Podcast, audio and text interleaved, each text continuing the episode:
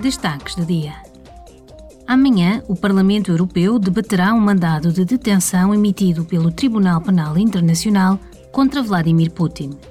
Em meados de março, aquele tribunal emitiu mandados de detenção contra o presidente Vladimir Putin e Maria Lvova-Belova, comissária para os direitos da criança do presidente da Rússia. Ambos são suspeitos da deportação e transferência ilegais de crianças ucranianas das zonas ocupadas da Ucrânia para a Federação da Rússia, que constitui um crime de guerra. Durante o debate em sessão plenária, os eurodeputados também deverão analisar em detalhe a questão da segurança das crianças ucranianas. Também amanhã, o Parlamento votará uma resolução que avalia os desafios colocados à Moldávia, país candidato à adesão à UE. No início deste ano, a presidente da Moldávia, Maia Sandu, alertou para planos russos de encenar um golpe de Estado no seu país de forma a impedir a sua adesão à UE.